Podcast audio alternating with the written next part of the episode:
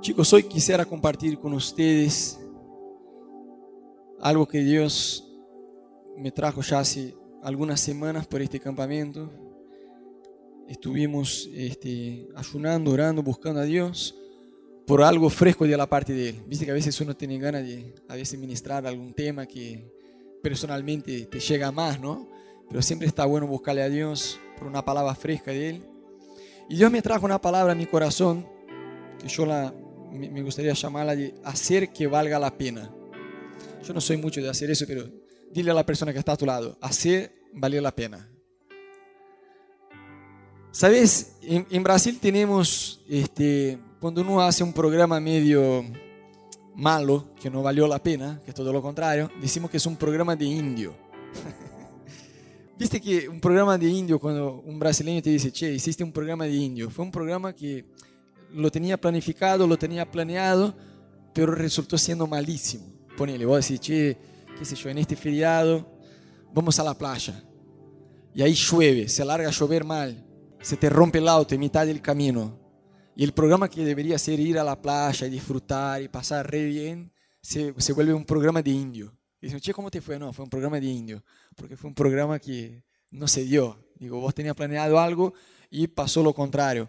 Pero por otro lado, hay programas que por ahí uno hace y resulta siendo buenísimo. Vos haces un gran esfuerzo para estar en un lugar, pero te encanta lo que haces y vos decís, pa, che, valió mucho la pena. El campamento, ponele. Vos volvés y decís, che, valió la pena, valió cada centavo que yo invertí, pude escuchar la voz de Dios. Y yo creo que como cristianos hay un llamado para todos nosotros de hacer valer la pena el sacrificio de Jesús en la cruz. Él ya hizo todo. Jesús ya hizo la peor parte, la parte más difícil, que era morir en la cruz, sacrificarse por nosotros, por amor a nosotros. Pero hay un llamado de Dios para mi vida, para tu vida, que nosotros podamos hacer valer la pena. ¿Sabéis que hay una parábola en la Biblia que me llama mucho la atención? En el libro de Mateo 25, de 14 a 30, que es la parábola de los talentos, de las monedas de oro. Y dice así, vamos a leer Mateo 25, del 14 al 30. Son las parábolas de las monedas de oro. Dice así la Biblia. El reino de los cielos será también como un hombre que al emprender un viaje llamó a sus siervos y les encargó sus bienes. A uno le dio cinco mil monedas de oro, a otro dos mil y a otro solo mil, a cada uno según su capacidad. Luego se fue de viaje. Y el que había recibido las cinco mil fue y enseguida negoció con ellas y ganó otras cinco mil. Asimismo, el que recibió dos mil ganó otras dos mil. Pero el que ya había recibido solo mil fue, cavó un hoyo en la tierra y escondió el dinero de su señor. Después de mucho tiempo volvió el señor de aquellos siervos y arregló cuentas con ellos. El que había recibido las cinco mil monedas llegó con las otras cinco mil y dijo, Señor, usted me encargó de cinco mil monedas, mira, he ganado otras cinco mil. Su señor le respondió, hiciste bien, siervo bueno y fiel, entra en lo gozo de tu señor. Has sido fiel en lo poco, sobre mucho te pondré ven a compartir la felicidad de tu Señor. Llegó también el que había recibido dos mil monedas. Señor, informó, usted me encargó dos mil monedas. Mira, he ganado otras dos mil. Su Señor lo respondió, hiciste bien, siervo bueno y fiel, has sido fiel en lo poco, te pondré a cargo de mucho más. Entra en el gozo de tu Señor. Después llegó el que había recibido solo mil monedas. Señor, explicó, yo sabía que usted es un hombre duro, que cosecha donde no ha sembrado y recoge donde no ha er, esparcido. Así que tuve miedo y fui y escondí su dinero en la tierra. Mira, acá tenés tu plata, tenés lo que es suyo. Pero su señor le contestó, siervo malo y perezoso. Así que sabías que si cosecho donde no ha sembrado y, y recojo donde no he esparcido, entonces debería haber depositado mi dinero en el banco para que a mi regreso lo hubiera recibido con intereses. Quítenle las mil monedas y dénselas al que tiene las diez mil, porque a todo el que tiene se le dará más y tendrá en abundancia. Y el que no tiene se le quitará hasta lo que tiene. Y a, y a este servo inútil, échenlo afuera, a la oscuridad, donde habrá llanto y rellenar de dientes. No sé vos, pero este es una parábola que me llama mucho la atención, porque de una forma muy prolija, la Biblia muestra que Dios nos encargó cosas. Dios puso talentos en tus manos, Dios te regaló la vida, Dios te regaló capacidades, amistades, influencia, salud, conocimiento, todo eso y mucho más, ¿sí o no? Vos tenés toda tu vida para desarrollarse con Dios. Y a mí me llama mucho la atención esta parábola en la Biblia porque muestra que a uno le dio mil, a otro dos mil y a otro cinco mil. El que ganó cinco hizo cinco más, invirtió y ganó cinco más y le devolvió diez a su Señor. El que había recibido dos multiplicó y consiguió dos más y le entregó a su Señor cuatro al total. Y que había recibido mil, por miedo metió en un hoyo ahí en el piso y escondió la plata y dejó ahí nomás. Pero la Biblia dice que el Señor se enojó y dijo, siervo inútil y perezoso. Me impacta mucho el hecho de que nosotros vamos a rendirles cuentas a Dios un día. Viste que hay cristianos que yo no llego a entender que pasan por la vida como si eso no fuera verdad, como si nos faltara un poco de la conciencia que un día vamos a estar ante el tribunal de Cristo y vamos que sí o sí tener que rendirles cuenta de todo lo que hicimos. Y yo estoy seguro que la voluntad de Dios no es que vos y yo, al rendirles cuentas a Dios, seamos como este que había recibido mil y por miedo no hizo nada con lo que había recibido de, la parte de Dios. Ocultó y dijo, bueno, tenés lo que era tuyo.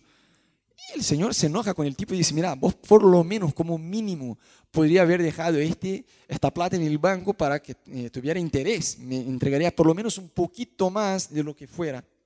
Y yo creo que hay esta expectativa de la parte de Dios con nosotros, de que al rendirle cuentas a Dios, que en vida podamos entregarle a Dios más de lo que Él ya nos dio. ¿Cuántos me siguen? Hay una rendición de cuentas. Un día dice la Biblia, mira este versículo, no hace falta abrir, pero si quieres tomar nota, 2 Corintios 5:10 dice así, porque es necesario que todos nosotros, ¿quién? Todos, comparezcamos ante el tribunal de Cristo para que cada uno reciba según lo que haya hecho por medio del cuerpo, sea bueno o malo. ¿Sabe que no te voy a decir todos, porque es complicado meter todos en, en la misma situación, ¿no? Pero yo creo que la mayoría de los cristianos, por ahí nosotros tenemos una confianza que no deberíamos tener. ¿Qué quiero decir con eso? Por ahí uno a veces piensa, bueno, Jesús va a volver, ¿sí o no? La Biblia dice que Jesús va a volver de vuelta. Y al hablar con muchos pastores amigos por ahí, es casi que una doctrina que en realidad es una heresía, ¿no? Que la Biblia dice que ni siquiera Jesús sabe el día y el horario y la hora. Ni siquiera Jesús, solo el Padre. Es muy loco todo eso porque son tres y uno y, yo no tengo la intención de aclararte eso porque tampoco la tengo clara. Hay cosas que son en el cielo, lo vamos a entender de verdad. Pero la Biblia dice que ni siquiera Jesús sabe la fecha exacta de su regreso, de su, segunda venida. Pero hay cristianos que por ahí tienen la idea así, está bien, no sabemos, no sabemos el día ni, ni la hora, pero mira, la Biblia muestra señales y todo. Entonces es casi así, no sabemos la fecha exacta, pero estamos seguros que va a ser entre este viernes y el próximo lunes. ¿Viste? Yo he charlado con varios pastores amigos y dicen, no, pero Rodo, vos fíjate que va a ser el evento más grande de, toda la existencia humana. O sea, habrá una movida muy fuerte del Espíritu Santo. Solo se va a predicar acerca de eso en la iglesia. Y uno pasa a, a casi que formar una heresía, ¿no? De que vamos a saber aproximadamente, con un margen de error muy pequeño, la fecha exacta de la vuelta de Jesús. Pero la verdad que no. La Biblia compara la segunda venida de Cristo como a un ladrón. ¿Cuántos ya vieron un ladrón golpear la puerta? Nico, soy yo, el chorro acá, tu vecino, te voy a estafar hoy. Así que hoy a la medianoche paso por tu casa, deja ahí el home theater, la radio, el televisor, todo que me, me, lo voy a llevar. ¿Cuántos ya vieron eso? Nunca lo van a ver. Porque el ladrón no avisa, viene de sorpresa, de golpe. Por eso la Biblia compara la segunda venida de Jesús como a un ladrón. Entonces no debemos tener esta confianza trucha de decir, bueno, yo no sé exactamente cuándo Jesús vuelve, ah, pero seguro no me va a tomar así de sorpresa. La verdad nosotros no sabemos. Y otra confianza muy tonta que uno tiene muchas veces, si no es de la, de la segunda venida de Cristo, es de nuestra muerte. Nadie planea morir, ¿no? Nadie planea, ah, bueno, quiero morir hoy, mañana. Y uno siempre se imagina que va a fallecer a los 99 años de edad, en la cama en la madrugada, después de haber cenado muy bien, mientras dormís, no sentís dolor ni nada, tomando una chocolatada caliente y por ahí dormís y te va al cielo, gloria, gloria, gloria, aleluya, aleluya, y llegué al cielo. Pero la verdad no sabemos y yo no quiero con eso poner miedo en ustedes, ah, no sé si mañana me muero, sino ayudarte a no tener esta confianza trucha de que, bueno, la segunda venida de Cristo, yo no sé exactamente, pero seguro voy a discernir más o menos la semana, por ahí. Y ahí arreglo mi vida para rendirle cuentas a Él. O, bueno, no sé la fecha de mi muerte, pero por ahí Dios me va a avisar, qué sé yo. Son cosas que no tenemos confianza. O sea, ¿qué quiero decir con eso? La Biblia dice, si vos escuchás la voz de Dios hoy, no endurezcas tu corazón. ¿Qué quiere decir hoy? La Biblia, el chabón que la escribió, ya hace este versículo, ¿no? Ya hace mucho tiempo. ¿Y cuándo era, Rodo? ¿Era para aquel tiempo? ¿Era para hoy? ¿Es para mañana? Va a ser siempre el hoy de cuando lees. Otro día en la iglesia hablamos acerca de los tiempos, ¿no? Que no, no hay forma de los tres tiempos, pasado, presente y futuro. El único de ellos que podemos hacer algo es el hoy. Muchas veces nos quedamos enojados por el pasado, lastimados por el pasado, ansiosos por el futuro, preocupados por el futuro, pero nos toca vivir el día de hoy. Por eso la, Biblia dice, si escuchan la voz de Dios, hoy no endurezcan sus corazones. ¿Sabe? Eh, yo creo que es parte del corazón de Dios que vos y yo tengamos la conciencia, no solo de que vamos a rendirles cuentas a Dios, sino que vamos a presentar. Hay cristianos que por ahí dicen, Rodo, si yo solamente me voy al cielo, ya está, ya es un golazo. Si después de tantas más canas que me mandé, Dios me acepta en el cielo, ya está. ¿Qué me importa que le voy a presentar? Con tanto que sabe del infierno, ya está. Pero ¿sabes que es una meta medio mediocre? Yo creo que Dios tiene una meta más excelente para vos y para mi vida. Que al comparecer ante el trono de Dios, a rendirle cuentas a Él, tengamos que presentar. Cuando Jesús nos pregunte, bueno, ¿Y qué hiciste con todo lo que te di? Que tengamos frutos en manos, que tengamos, mira Dios, mi tiempo, mis energías, mis amistades, mis recursos, eh, mi familia, eh, mi influencia, las capacidades que me diste. Yo no soy como este siervo que ocultó todo por miedo, sino yo tomé pasos de fe para alegrar tu corazón. Amén. ¿Sabes que es gracioso que la vida cristiana tiene un antes y después de Cristo, ¿sí o no? Debería tener por lo menos. Bueno, esta es la gran conversión, cuando uno realmente entiende que es pecador, que necesita arrepentirse, que necesita conectarse con Dios. Eso se llama conversión. O sea, yo me estaba yendo por este lado, como las señales de tránsito, ¿no? Una conversión. Ahora me voy por este lado. O sea, antes estaba metido en el pecado, ahora yo me voy a santificar. Antes yo vivía bajo el poder de las obras de la carne, ahora yo vivo bajo el poder de los frutos del Espíritu. ¿Me siguen? Es un proceso. Pero digo, hay una gran conversión que es este momento donde vos realmente entendés que necesitas un Salvador. Y creo que todos los que están acá ya pasaron por esta etapa, de lo contrario no estarían acá. Pero sabés que la Biblia dice no solo que la puerta al reino de los cielos es estrecha, sino que el camino es estrecho. Porque hay cristianos que por ahí viven como, bueno, la puerta es estrecha, pero después que pasa por la puerta, cualquier cosa. No, no, la Biblia dice que la puerta es estrecha y que el camino es estrecho igual. Entonces hay un proceso de santificación, de santidad, que Dios quiere llevarnos a madurar en este proceso. Es decir, vos tenés una conversión que es el momento este donde entendés que sos pecador, pero después hay pequeñas conversiones. Hay pequeños momentos donde el Espíritu Santo como que te va a molestar para avanzar, para, para apartarse más del pecado, para dejar áreas de tu vida.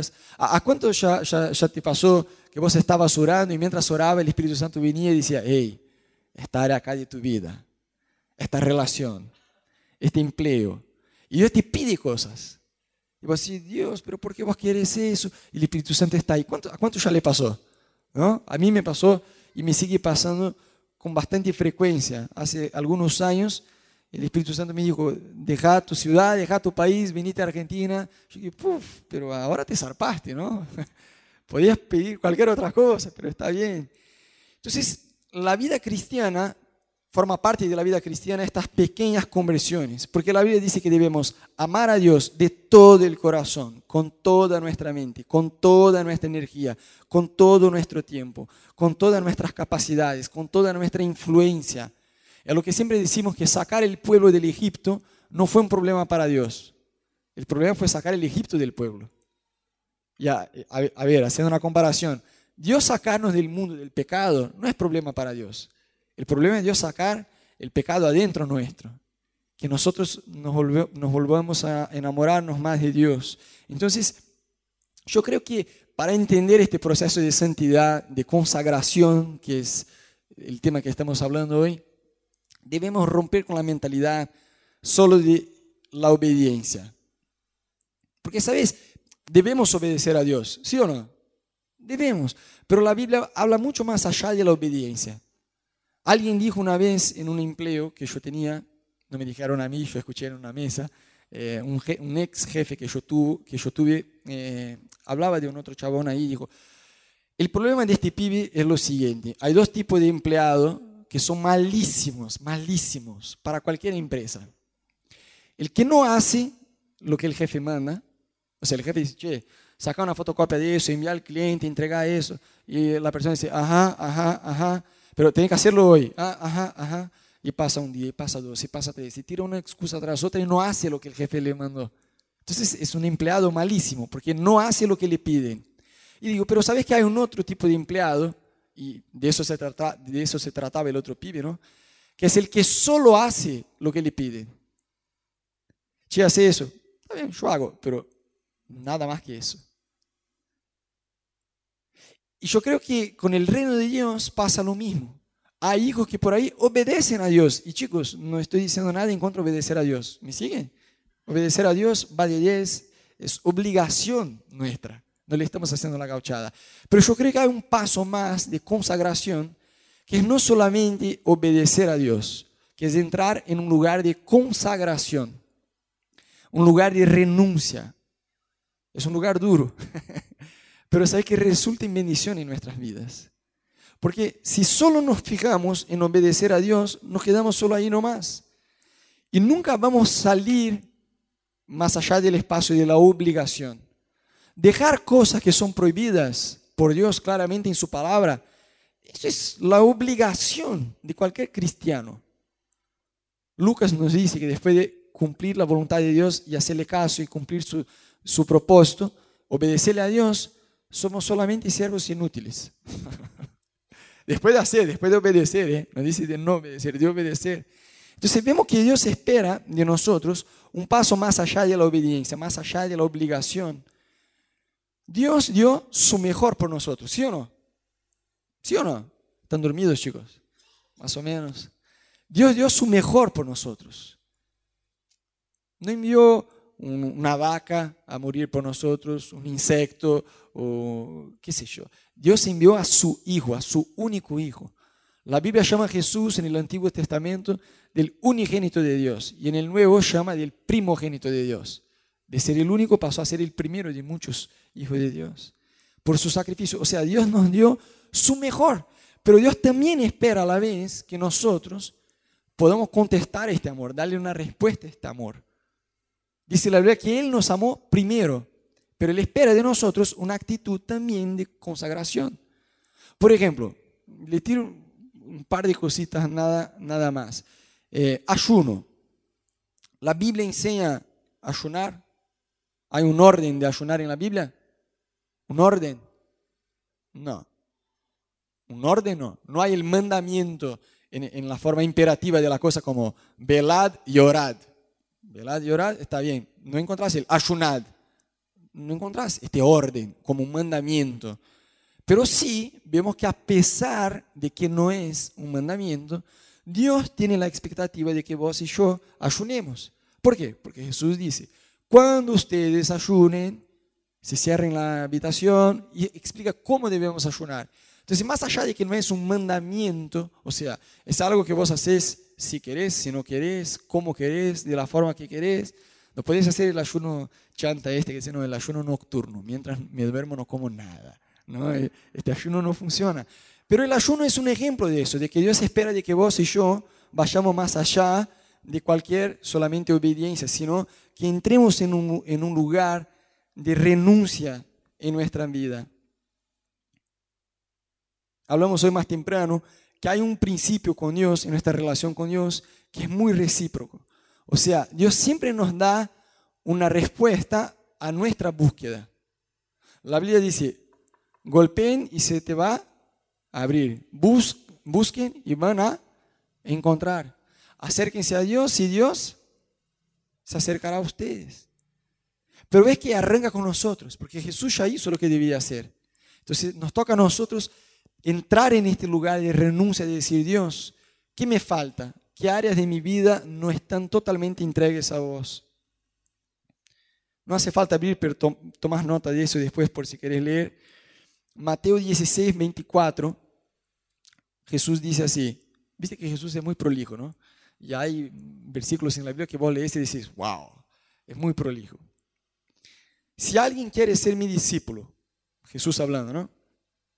Tiene que negarse a sí mismo, tomar su cruz y seguirme. Esta palabra en el, original, el negarse, habla de alguien mentalmente fuerte, o sea, alguien obstinado, obstinado a hacer la voluntad de Dios. Jesús fue muy prolijo. Jesús nos dijo, mira, ustedes me quieren seguir, ¿sí? Bueno, entonces algunos van a entrar en un lugar de renuncia, otros no. Unos van a ser mis seguidores de la serie A y otros van a ser de la serie B. No. Jesús dijo, si, si ustedes me quieren seguir, deben morir para sí mismos, renunciar su propia vida y llevar su cruz. Y yo no llego a entender como hay iglesia que dice, bueno, vení a andar con Cristo y pare de sufrir. No, la Biblia dice, renuncia a tu vida. No es algo fácil, no es algo de la noche a la mañana, es un proceso, pero Dios quiere que vos y yo avancemos en este proceso de negarse a sí mismo y tomar la cruz y seguir a Él. Mateo 10, de 36 a 39, dice así, Jesús diciendo, ¿no? El que quiere a su padre o a su madre más que a mí, no es digno de mí. El que quiere a su hijo o a su hija más que a mí, no es digno de mí. Y el que no toma su cruz y me sigue, no es digno de mí. El que se aferre, escucha eso, ¿eh? el que se aferre a su propia vida, la perderá. Y el que renuncie a su propia vida por causa, por mi causa, la encontrará. ¿Cuántos quieren renunciar a su propia vida hoy? Uh, solo dos, tres, cuatro. Ah. ¿Cuántos quieren renunciar? Decir, aunque me duela, yo quiero avanzar en este, yo quiero avanzar en este lugar de renunciar a mi propia vida. Mucha gente tiene la costumbre de mirar solo eh, como si fuera con una pinza, agarrar un versículo de la Biblia y con base en eso armar una doctrina.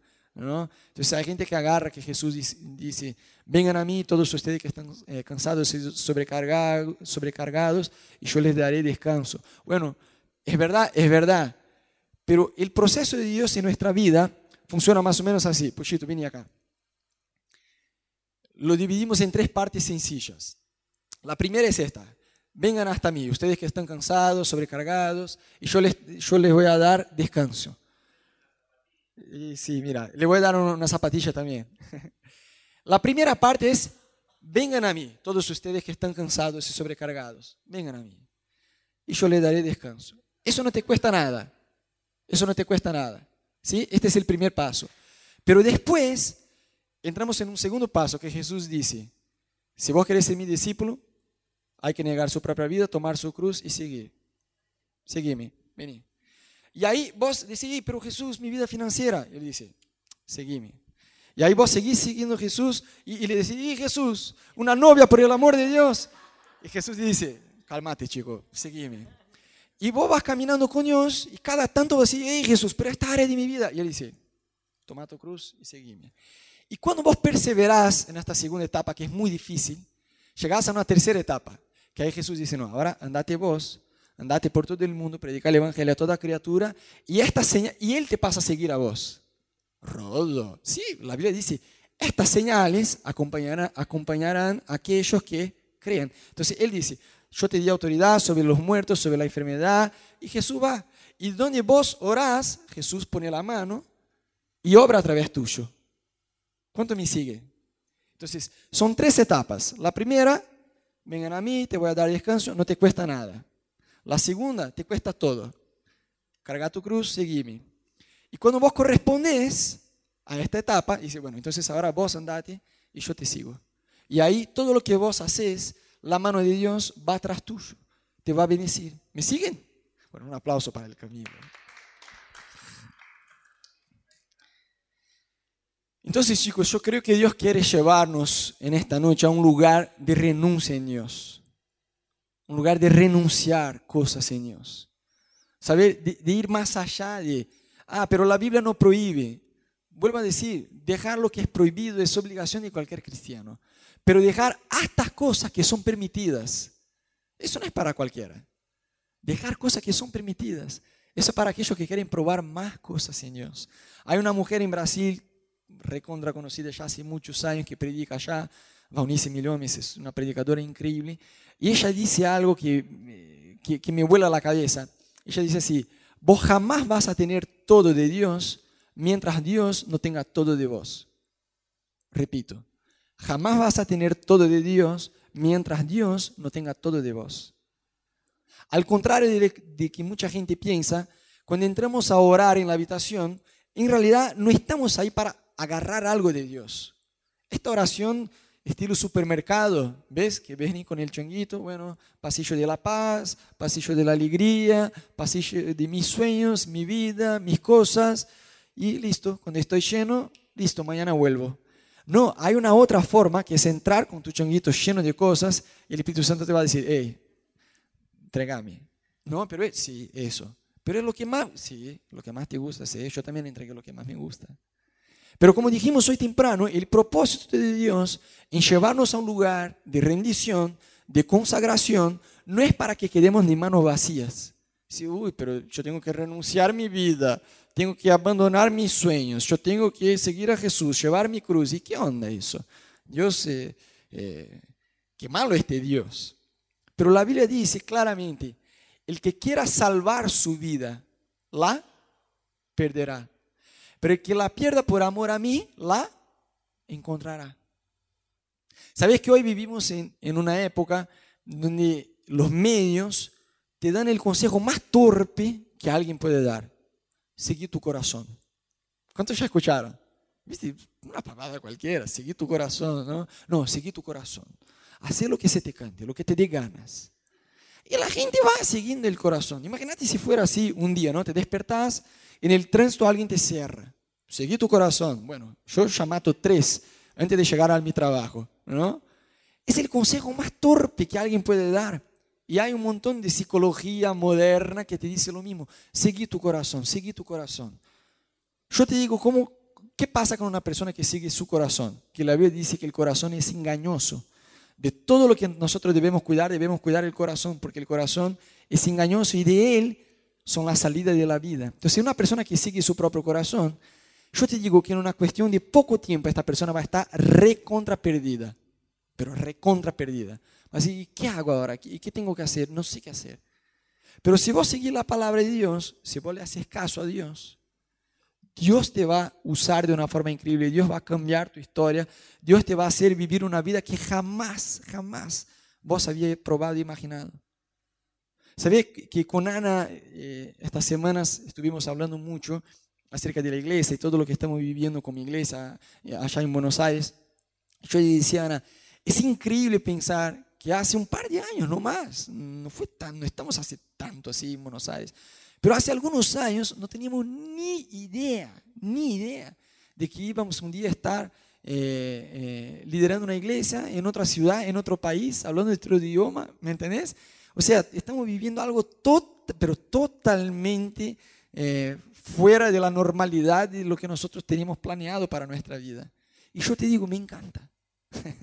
me encanta. Se ve que la primera vez que Dios me dijo Buenos Aires, yo muy rápido pensé, Puf, pero no hay playa, no puedo surfear, encima hace frío, ah, la ciudad está buena, pero... ¿Y el surf qué onda? Y después que yo ya me había, porque desde chico yo surfeaba, nunca fui muy del fútbol, bueno, lo ven, ¿no? Este, pero desde chico mi deporte siempre fue surfear y me encantaba y yo tenía ganas de ser un surfista profesional y ganar plata con eso y hacer de eso como una carrera deportiva pero seguramente tampoco eh, me dio para eso. Pero yo tenía, digo, era algo realmente importante para mí. Y después que Dios me dijo Buenos Aires, yo me fui a Río de Janeiro, yo viví toda mi vida en Curitiba, tenía que manejar el auto por lo menos una hora, una hora y media, hasta llegar a la playa para poder surfear. Y después que Dios me dijo Buenos Aires, me fui a Río de Janeiro. Y yo vivía a 100 metros de la playa, chicos. Agua caliente. Podía surfear todos los días, de lunes a lunes podía surfear antes de ir al trabajo, trabajaba, salía como cuatro y media, cinco horas de la tarde del trabajo, trabajaba cerca de casa, podía volver y si quisiera podía surfear de vuelta eh, en el atardecer. Naturalmente era el sueño de mi vida. Listo, ya está. Mi suegro está empezando una iglesia. Ah, encima le podemos ayudar. ¿Viste cuando uno quiere construir su propósito en Dios en lugar de recibir el propósito de Dios? Chicos, yo entré en depresión. De verdad. Porque estaba allá, tenía, podía surfear, podía hacer un montón de cosas, pero entré en depresión porque estaba seguro que estaba en el lugar equivocado, que Dios tenía otros planes para nosotros. Entonces yo te puedo decir con toda la seguridad del mundo que la Biblia no es mentira. Cuando Dios dice que si vos renunciás a tu propia vida por amor a Dios, la vas a encontrar. Pero si vos te aferrás mis planes, mis sueños, mis cosas, y Dios se queda a un costado, dice la Biblia que vas a perder tu vida. Y cuando digo perder tu vida no es que te vas a morir. Peor, vas a vivir una vida que no, no es digna de vivir. No sé vos, yo no quiero llegar en mi vejez y mirar hacia atrás y decir, desperdicié mi vida. Yo quiero hacer que valga la pena, hacer con que valga la pena. Poder mirar hacia atrás y decir, yo dediqué mi vida al reino de Dios. Pero para eso yo sé que día tras día Dios me va a llevar a un proceso de renuncia personal en mi propia vida. Y yo creo que eso es para todos. Yo creo que hay una invitación del Espíritu Santo sobre mi vida, sobre tu vida, de dar un paso más a un lugar de rendición, a un lugar de morir para sus propios sueños. Amén. Les quiero mostrar un video del pastor Bill Hybels, que es el pastor de la iglesia Willow Creek en Estados Unidos.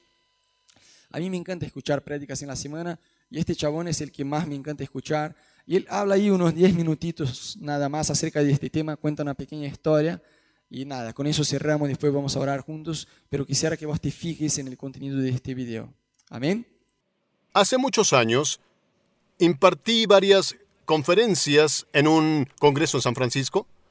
El tema fue el liderazgo cristiano.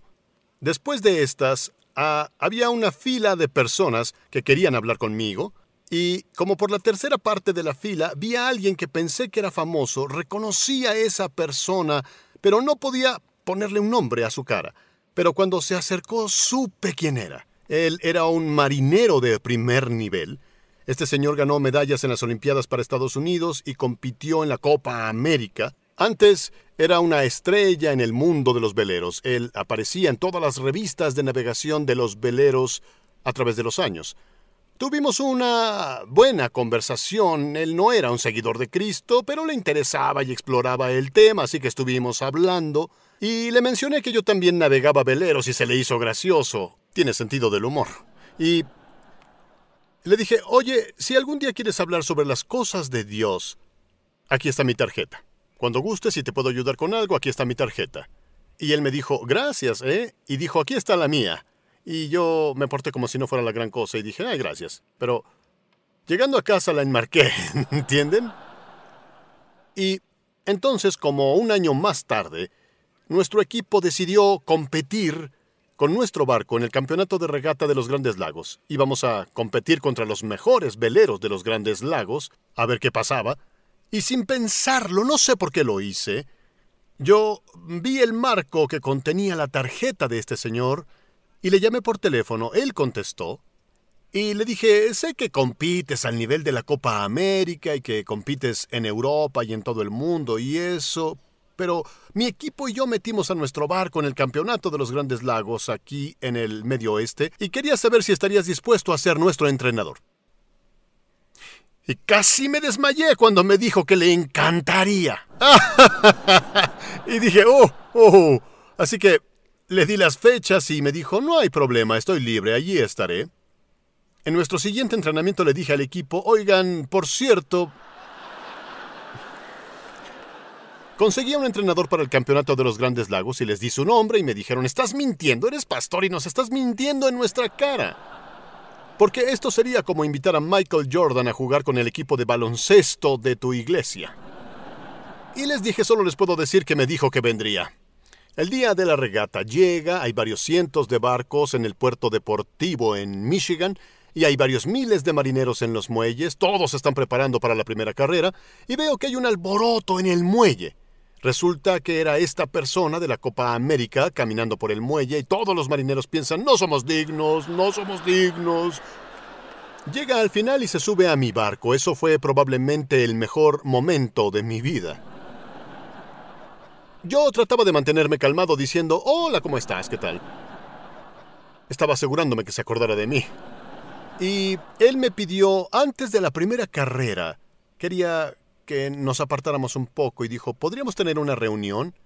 Yo pensé, podrías llevarte a mi primogénito, podrías tener lo que quieras. Y él dijo, no, solo la reunión, solo la reunión.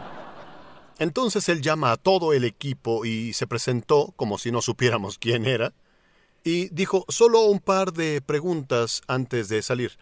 ¿Quieren ganar esta regata? Y todos se dijeron, ¿qué tipo de preguntas este señor de la Copa América? Pero nos dijo esto en serio. ¿Quieren ganar? ¿La quieren ganar? ¿Cuántos quieren ganar esta regata? Y contestamos a medias que sí. Y luego él dijo, ¿quieren ganar sí o no? Y alguien dijo, sí, quiero ganar. Y otro dijo, sí, quiero ganar. Él dijo, todos queremos ganar. Es muy importante. Queremos ganar, ¿de acuerdo?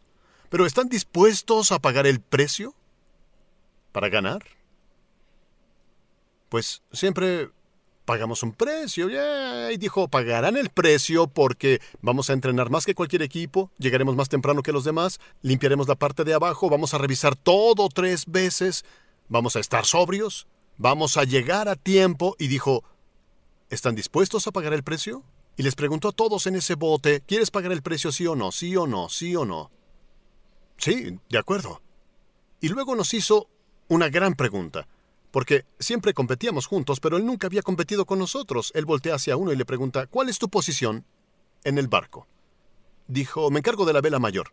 Y le dijo, vamos a necesitar que hagas un gran trabajo durante las siete carreras. La vela mayor es nuestro acelerador. Si nos puedes dar un 10% más que cualquiera, vamos a ganar esta regata. Necesito tu mejor esfuerzo. Y el hombre le contestó, sí. Eso dijo. Y luego va hacia otro y le pregunta, ¿cuál es tu posición? Yo estoy en la proa, ¿sí? Y le dijo, necesitaremos que seas ágil con tus pies, que seas... Y siguió con toda la lista. Voy a necesitar el mejor trabajo en la proa que puedas hacer. ¿Puedes hacerlo para mí? Y le respondió, sí, lo intentaré. Y habló con cada persona en ese barco. ¿Cuál es tu posición? ¿Harás absolutamente tu mejor esfuerzo en esa posición? Salimos a competir y durante los próximos tres días y siete carreras obtuvimos seis primeros lugares y un segundo lugar, pero las reglas dicen que puedes desechar tu peor resultado. Así que desechamos el segundo lugar y ganamos la regata con seis primeros lugares. Nunca se había logrado y dudo que se vuelva a lograr de nuevo. Después de la ceremonia de premiación, él tenía que tomar un vuelo a San Francisco, pero me pidió que tuviéramos otra reunión rápida y bueno, le dije, ¿puedes llevarte el barco o lo que quieras? Sí, pero dijo, no, solo una reunión, claro. Entonces él hizo la reunión y habló a cada persona. Me acuerdo muy bien de esto. Al encargado de las velas, le dijo, hiciste un buen trabajo en las velas. Sería un honor trabajar contigo en cualquier barco en el que compita. Las velas estuvieron listas a tiempo, las guardaste como se debe, lo hiciste con una gran actitud. Sería un honor estar contigo en cualquier tipo de competencia de barcos. Y luego fue con otro y le dijo, escucha, todo estuvo listo.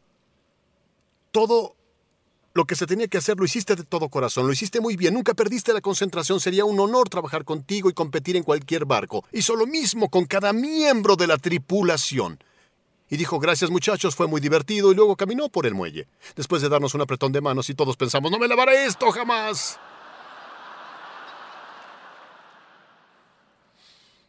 Escúchenme. Jesucristo es la cabeza de la iglesia. Y la iglesia local es la esperanza del mundo.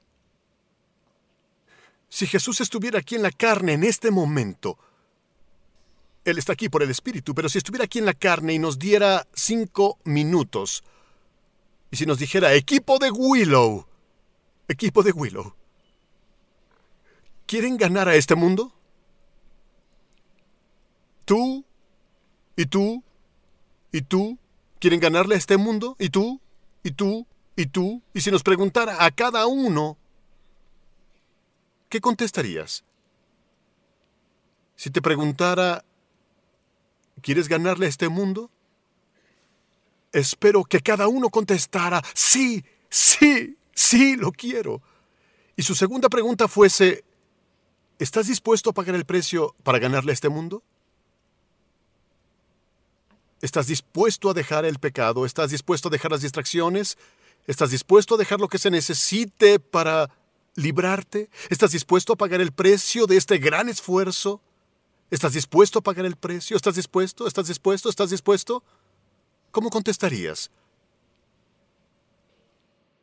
Y si dijera, muy bien, ¿deseas ganarlo? ¿Estás dispuesto a pagar el precio? ¿Cuál es tu posición? ¿Cuál es tu posición? Podrías ponerte de pie y decir, el don de ayudar, el de liderazgo, el don de enseñanza, de animar, de administración, de ayudar, etc. Dirías, esa es mi posición, este es el don espiritual que el Espíritu Santo me dio, esta es mi posición en este gran esfuerzo. Y si luego preguntara, ¿puedo esperar que rindas el mejor desempeño de tu posición desde hoy hasta el final? ¿Qué le dirías? Yo me imagino, y tengo muy buena imaginación, lo que le pasaría a esta iglesia, al equipo de Willow, si cada uno de nosotros decidiera que queremos ganar al mundo, que queremos pagar el precio para ganar el mundo, y quisiéramos desarrollar nuestra posición a nuestro absoluto y máximo potencial para darle la gloria a Dios. Esta iglesia marcaría la historia como ninguna otra iglesia en la historia. Pero todo se reduce solo a ti.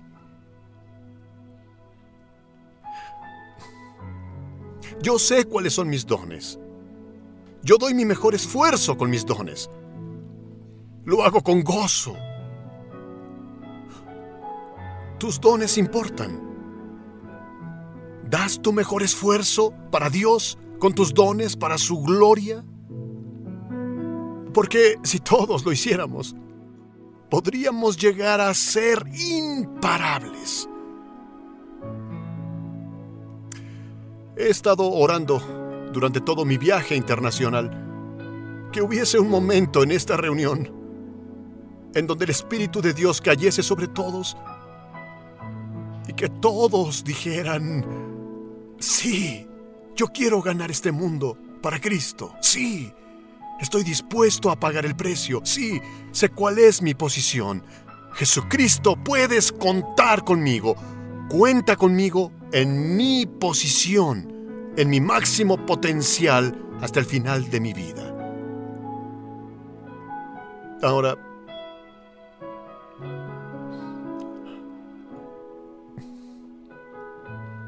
si estás listo, es tiempo de comprometerse. Quiero pedirte que inclines tu cabeza y que nadie voltee a ver a otros. Si le puedes decir, Dios cuenta conmigo, yo quiero. Me encantaría ganar este mundo para ti. Estoy dispuesto a pagar el precio. Encontraré mi lugar. Lo haré. Es tiempo de decidir. Ya basta de hablar. Es la hora de actuar. Deja que Dios vea tu mano puesta en alto si quieres ser ese tipo de seguidor de Jesús el día de hoy. Solo álzala y di, esto es lo que quiero ser, hasta el final para la gloria de Dios que Él la vea, levántala, que Él la vea, hazlo con orgullo. Este, este es un momento importante. Oro para que el Espíritu Santo selle esto ahora en cada persona que alzó su mano. Te quería invitar a que te pongas de pie en tu lugar. Como Bill Hybels habla en este video, hay una invitación de Jesús a nosotros si estamos dispuestos a ganar este mundo a Jesús. Sabéis que hace muchos años se hizo una evaluación entre los cristianos que estaban congregando en la iglesia, ¿para qué existe la iglesia? Y es muy triste que más del 90% de ellos piensan que la iglesia está solo para cuidarles a ellos. Y eso es parte de la iglesia, obviamente, el cuidado es parte. Pero menos de 10% contestó que la iglesia está en la tierra para ganar el mundo a Jesús. Y mi oración es que para, que para cada uno de ustedes, para cada uno de nosotros, la tengamos claro. Que la iglesia, más allá de cuidar a nosotros, la razón por la cual todavía no estamos en la eternidad, la razón por la cual Dios nos conserva acá en esta tierra, no es solo para que pasemos bien, para despertar de lunes a lunes, para laburar, salir de vacaciones, conocer gente nueva, disfrutar, todo eso es parte de la vida. Pero la sencilla razón por la cual todavía estamos acá en esta tierra es porque tenemos una misión. En lo personal, vos fuiste sembrado en un lugar estratégico. Dios te puso dones en tu vida. Y Dios quiere que vos pongas a disposición de Dios estos dones. Que vos hoy puedas elegir entrar en un lugar nuevo de consagración en Dios. Quizás para algunas personas eso significa que vas a tener que aumentar mucho tu tiempo de lectura de la Biblia. Para otros Dios te está llamando a despertarse más temprano para tener un tiempo de más calidad en la presencia de Dios. Yo no sé lo que es que el Espíritu Santo te está pidiendo a vos, pero yo te quería pedir que ahí en tu lugar vos puedas cerrar tus ojos por unos minutos que con manos abiertas vos permitas con que el Espíritu Santo pueda sondar tu corazón en esta noche y que Él te pueda revelar cuál es el próximo paso, cuál es la milla extra, cuáles áreas de tu vida todavía no entregaste a Dios. ¿Cuáles son estas áreas que el Espíritu Santo no tiene espacio en tu vida todavía? Así como Bill Hybels dijo, no podemos solo querer ganar el mundo para Jesús. Debemos aceptar pagar el precio. Yo creo que hay personas acá que Dios te está desafiando a dar pasos más profundos en renunciar tu vida, en renunciar tus planes, en abrir mano del control y que en lugar de que vos estés controlando tu vida, vos puedas renunciar, entras a un lugar de renuncia en tu vida. Como dijimos hoy más temprano, no hace falta temer. Dios, ¿y qué va a pasar si yo realmente abro mano de mi vida? Si yo renuncio a mi propia, mi propia, mi propia vida. ¿Qué va a pasar si yo paso a negar mis propias voluntades? y yo te lo entrego todo, ¿qué va a pasar? Yo te digo lo que va a pasar. Vos vas a empezar una nueva caminata con Dios. Vas a probar de lo sobrenatural de Dios en tu vida de una forma que jamás, jamás se te ocurrió. Entonces yo quería hacer una invitación, pero yo no quiero que vos vengas en la emoción, porque eso no es entre Amor sin límites y vos, no es entre nación joven y vos, eso es entre Dios y vos. Pero si vos sentís que el Espíritu Santo te está desafiando a entrar a un nuevo lugar de renuncia, a un nuevo lugar de morir para tus propias voluntades, a un nuevo lugar de consagración, de decir, Señor, acá estoy, contá conmigo contá conmigo. Yo no quiero desperdiciar mi vida con otras cosas que no sea tu voluntad. Si vos estás dispuesto a pagar este precio, yo te quiero animar que pases acá enfrente. Me gustaría orar con ustedes. Tenemos un espacio acá, puedes salir de tu lugar podés venir acá. Yo quiero orar por vos.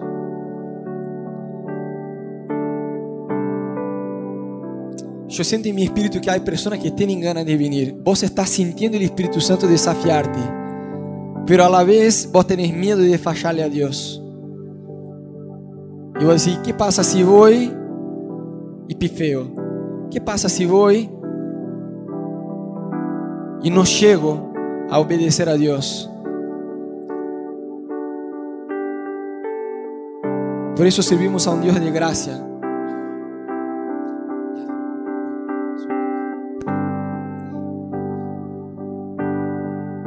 La Biblia dice que en nuestra debilidad su poder es manifestado, se manifiesta en nosotros.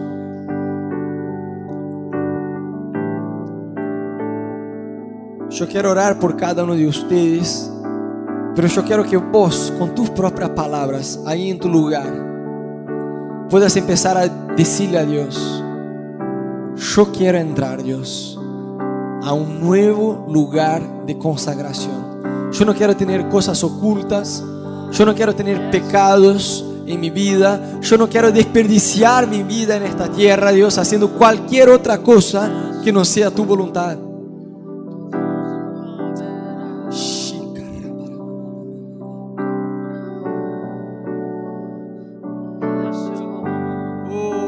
Empezá a decir a Dios con tus propias palabras.